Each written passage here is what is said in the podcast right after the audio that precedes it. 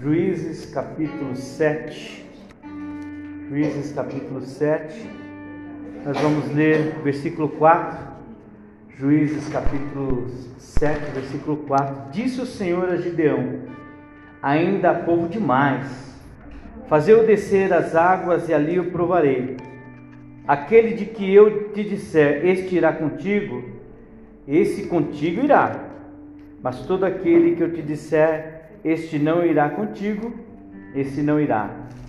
Fez Gideão descer o povo às águas, então o Senhor disse a Gideão: Qualquer que lamber as águas com, as, com a língua, como as lambe o cão, este porás à parte, como também todo aquele que se abaixar de joelhos e a beber.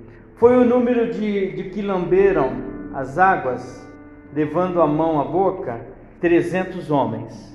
Todo o restante do povo baixou de joelhos a beber as águas. Então disse o Senhor a Gideão: Com esses trezentos homens que lamberam as águas, eu vos livrarei e darei os medianitas nas tuas mãos. Amém. Feche seus olhos, Senhor Deus. Nós te agradecemos por este momento, por esta palavra nós possamos, ó Deus, refletir sobre esta passagem e trazer, meu Deus, para cada um de nós uma reflexão, uma forma, Pai, de nos dirigirmos ao Senhor. A tua palavra, meu Pai, nos orienta, a tua palavra nos ajuda a caminhar e que nesta noite, meu Pai, não seja diferente. Para a honra e para a glória do teu santo nome, todos digam amém e aplaudem o Senhor Jesus.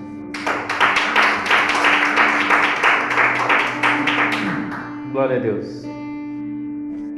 Eu estava vendo, pensando sobre esse texto, porque eu já li várias vezes, eu estava meditando sobre ele.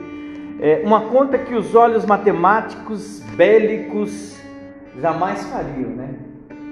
Uma conta que jamais eu e você nós teríamos condições de fazer. Um exército de mais de 135 mil homens ameaçando todo o povo de Israel, e você vai já ter um encontro com Deus totalmente avesso a tudo aquilo que você esperava. O Gideão no capítulo 1, você no capítulo 1, não, no início aqui, no capítulo 6, do 11 em diante, o Gideão é chamado no período dos juízes, né? Aproximadamente dois séculos foi, foram, foi o período dos juízes, né? Até chegarmos a Saul, que vai ser o primeiro rei do povo de Israel. E dentro do início do chamado de Gideão, tudo já era contrário ao natural. Aliás, tudo era contrário ao natural previsto por quem? Pelo Gideão. Entendeu bem? Para o Gideão, nada do que estava acontecendo era normal ou era permitido. E a gente aprende já de cara assim, a gente aprende uma coisa. Quem disse que nós não podemos ser aquilo que Deus tem como projeto para cada um de nós? Quem disse que, como eu sempre falo, por que, que do Recanto Mônica, por que do Pium, do Piatã, não pode sair um doutor, não pode sair um médico, não pode sair uma pessoa, um juiz, um promotor? Por que do Mirante não pode sair? Por que do do Centerville, né? Não pode sair um grande músico, um grande marqueteiro, né? Por que não? Um grande publicitário, uma grande é, repórter. Porque nós nos atentamos muitas das vezes ao meio em que vivemos. E precisamos aprender que não são os lugares e nem as situações que definem quem seremos. Deus é quem vai dizer isso para cada um de nós. E o Gideão, ele relutou, e veja bem, você tem um exército de 22 mil homens. 22 mil homens. Aliás, 32 mil homens. Você tem um exército de 32 mil homens. Você tem um exército te cercando. Aproximadamente, algumas Bíblias, alguns estudiosos falam 100 mil, outros falam 135 mil. Provavelmente ele fala que eram como, como gafanhotos, né?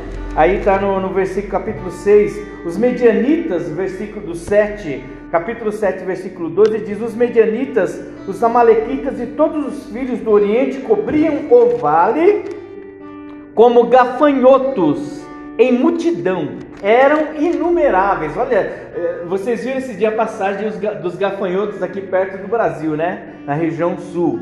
E aí, para a gente ter uma ideia, aquela praga de gafanhoto, assim eram os medianitas na região montanhosa, no vale, e eles estavam cercados. E Deus olha para Gideão e olha, pega esse pessoal aí, são 32 mil homens. Mas aí agora eu, para a gente ganhar tempo, eu vou falar como diz na Bíblia: se alguém tiver medo, você fala assim, pode ir embora. Se alguém tiver medo, pode ir embora. Só de medo se afastaram do exército de Gideão 22 mil homens. Isso é bíblico e faz parte da lei. Deuteronômio capítulo 20, verso 8, versículo 8 diz assim: E continuarão os oficiais a falar ao povo, dizendo: Qual é o homem medroso e de coração tímido?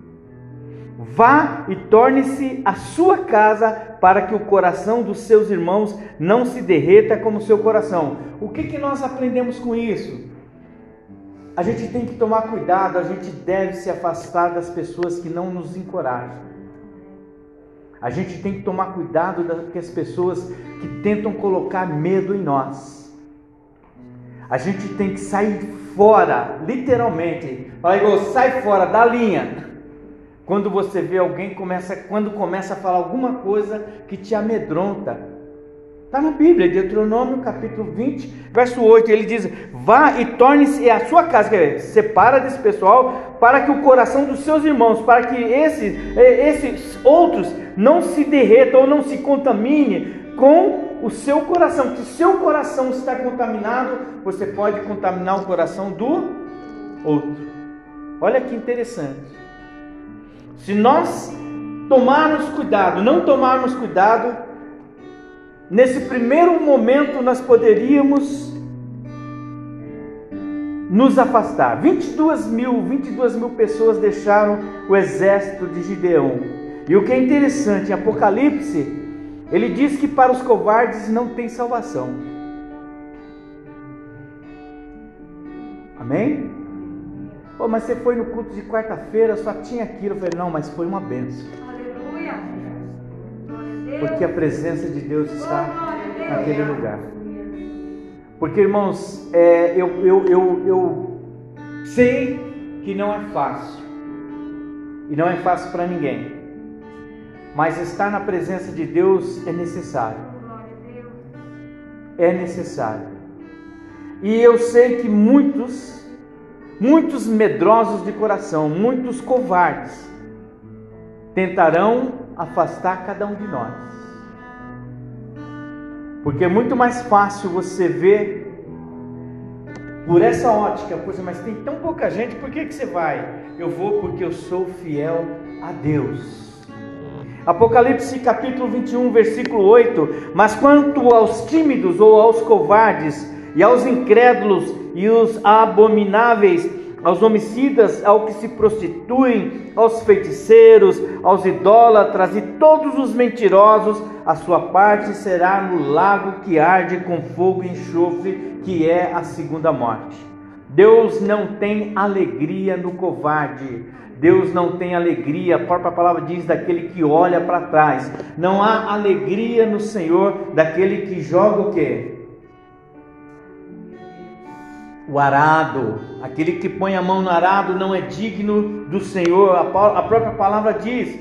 Então nós temos aí um exército com 32 mil. Quando olha, você que está comendo, não vá conosco. 22 mil pessoas vão embora. Agora eu tenho 10 mil pessoas.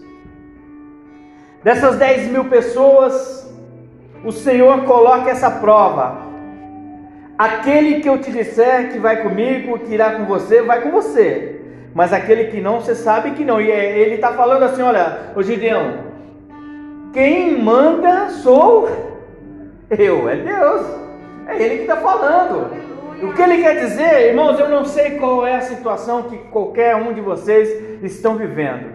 Por mais absurda que ela seja, se Deus mandou você fazer alguma coisa, olha, se é a voz de Deus, vai dar certo, porque a gente tem que entender o que é voz de Deus e o que é voz nossa.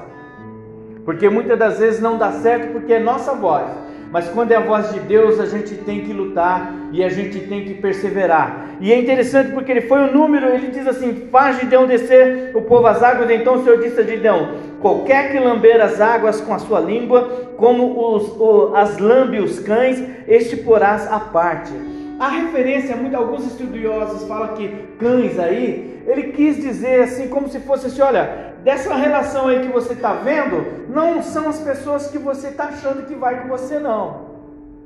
Talvez os piores aos seus olhos é que vão com você, mas vamos lá, para você ver que sou eu que estou mandando, sou eu, Deus, que estou mandando, estou falando com você, então vá à beira do rio e veja, aquele que deitar à margem do rio, com o corpo todo entregue, esse não vai com você, mas aquele que pegar a água assim e beber, porque esse é o gesto, irmãos, ó. Ele pega assim e bebe. Esse você põe à parte. A Bíblia diz que o número do que, do, dos que lamberam, levando a mão à boca, são 300 homens. De 10 mil homens, agora 9.700 homens estão deixando Gideão para enfrentar um exército de quanto? De 130 mil homens. E o que me chama a atenção é qual é a diferença entre o homem que se derrama para beber água e o homem que pega a água com a mão. É algo que Deus colocou no meu coração. O homem que se entrega aos prazeres da vida foram os 9.700. Quando muitas das vezes a bênção até chega, porque a água seria uma bênção. Mas esse homem se entrega ao ponto de esquecer da missão e das coisas às quais ele, ele foi escolhido. O homem que se deita para saciar todos os desejos, a sede, talvez o calor, tudo o que estava para saciá-lo. Enquanto o outro vai e sabe que qual era o momento que ele estava, ele estava, eles estavam atravessando. O momento era um momento de guerra, cercados. Irmãos, e quem disse que nós na igreja nós não vivemos em guerra constante com Satanás? Quantos crentes estão pegando a água e deitando e sabe, e, sabe, se desarmando todinho? E é esse, essa diferença entre aquele que se entrega na água, entre aquele que lambe a água com as mãos.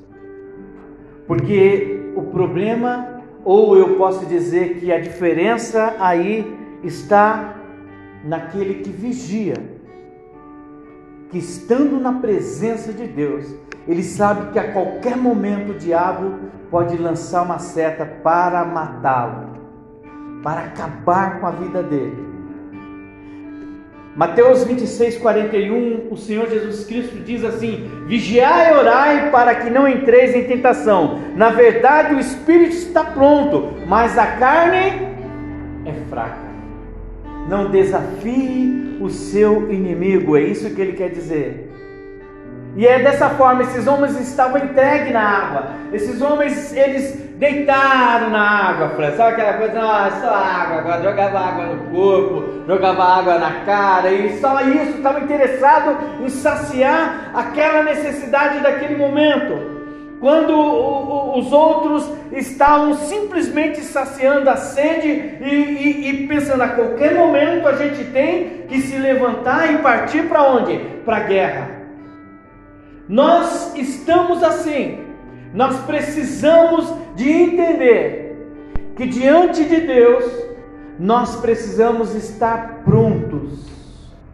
Prontos para qualquer momento, para uma situação contrária.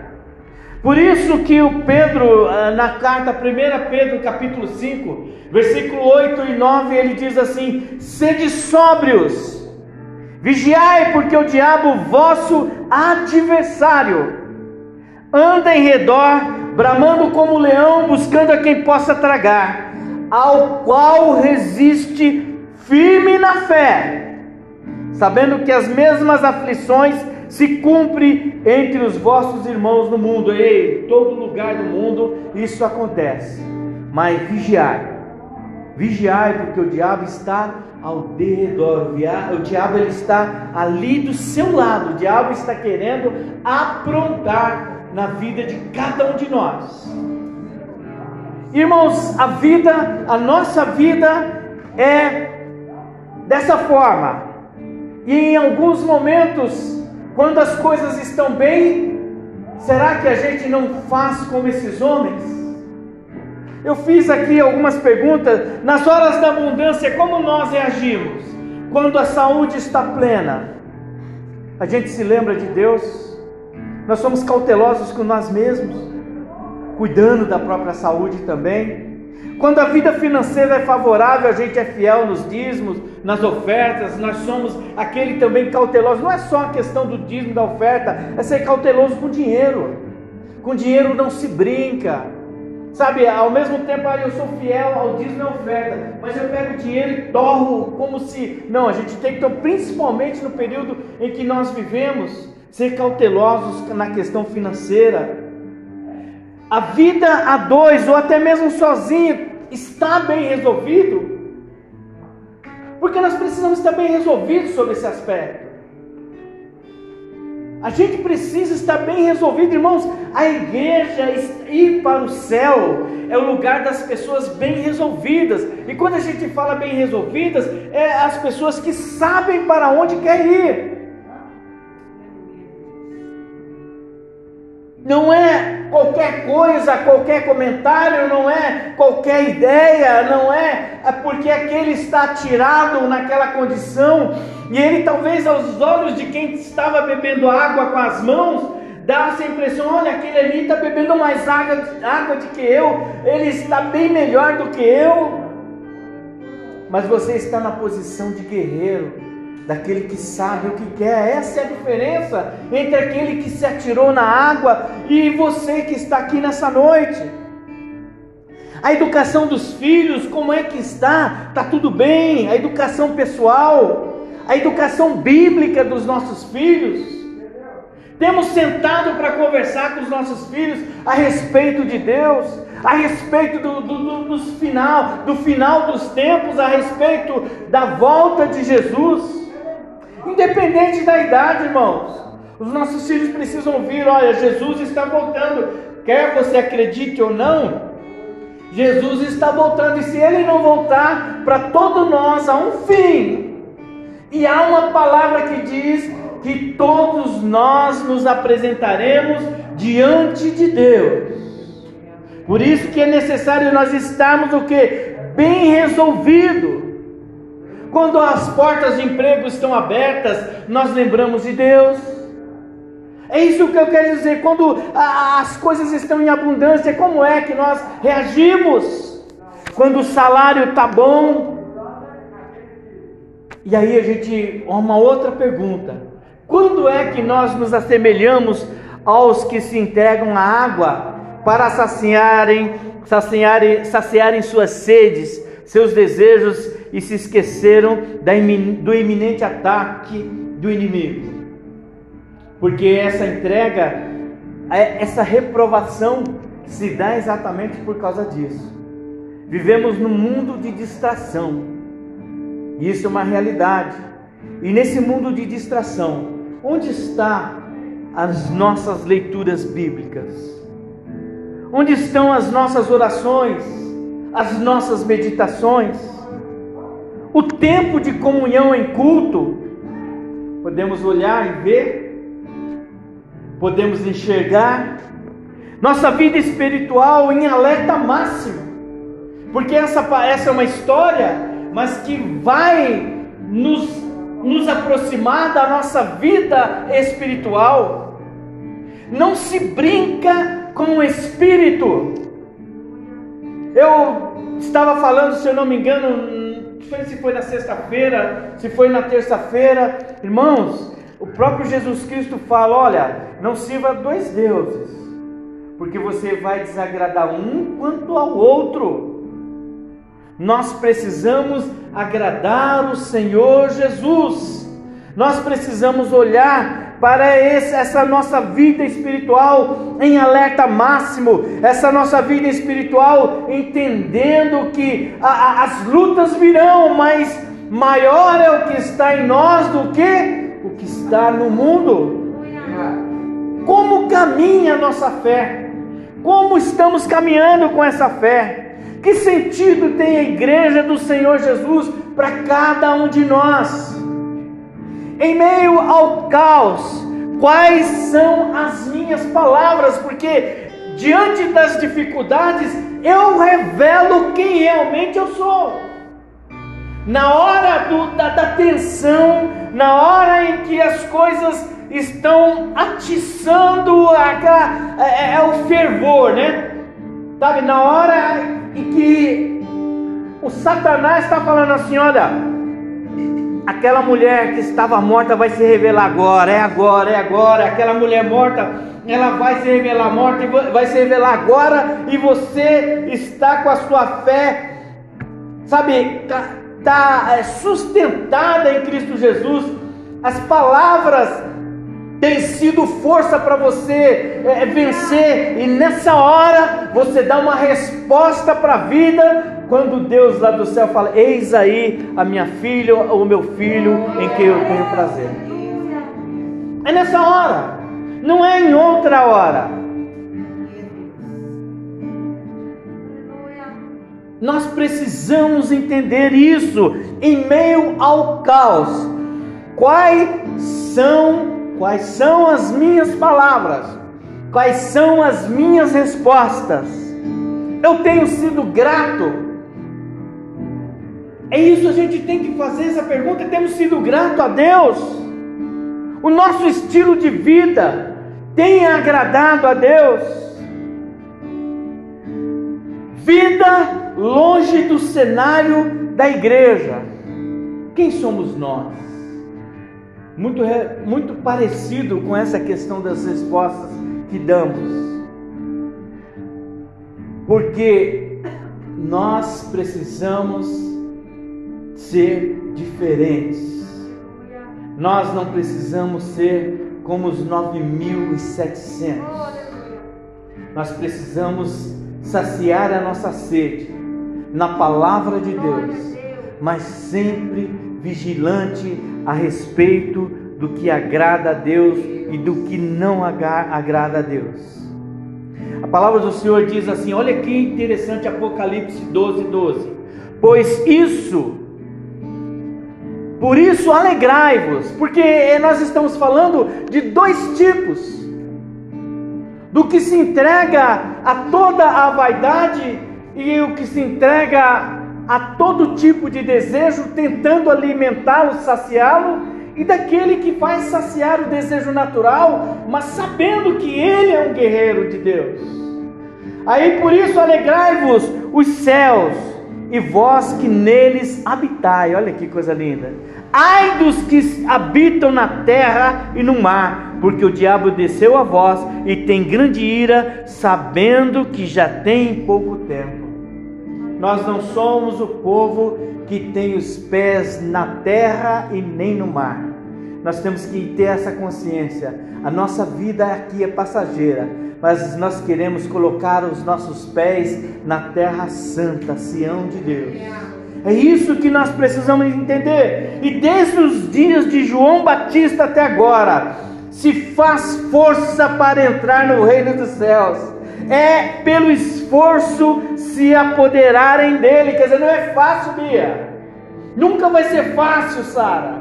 Nunca vai ser fácil. Ele fala, desde o dia de João Batista até agora, se faz força para entrar no reino dos céus. É preciso sim é preciso ter coragem, é preciso beber essa água na boca, sabe, com a palma das mãos lamber exatamente como precisa, mas sabendo o que que nós queremos e onde nós queremos chegar.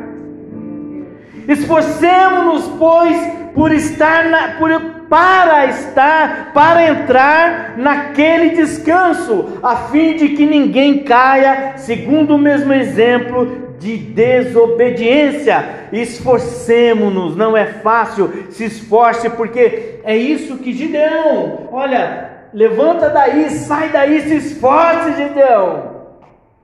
É preciso se esforçar para vencer. Esforcemos-nos, pois, por entrar naquele, naquele descanso, a fim de que ninguém caia, segundo o mesmo exemplo de desobediência Hebreus 4:11. Gideão não precisava de números, ele precisava de fidelidade.